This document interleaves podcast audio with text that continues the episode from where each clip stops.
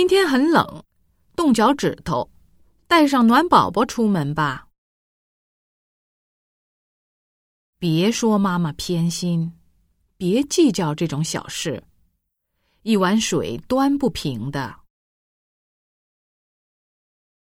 人不可貌相，长得好不见得性格就好。离登机还有一个半小时，怎么打发时间啊？我忘了带手机，走到半路又折回去了。他常常牺牲自己的休息时间帮助别人，真有你的！事先不买票，跑到车上来补票。你说话的语气让人难以接受。他的病情严重，需要马上抢救。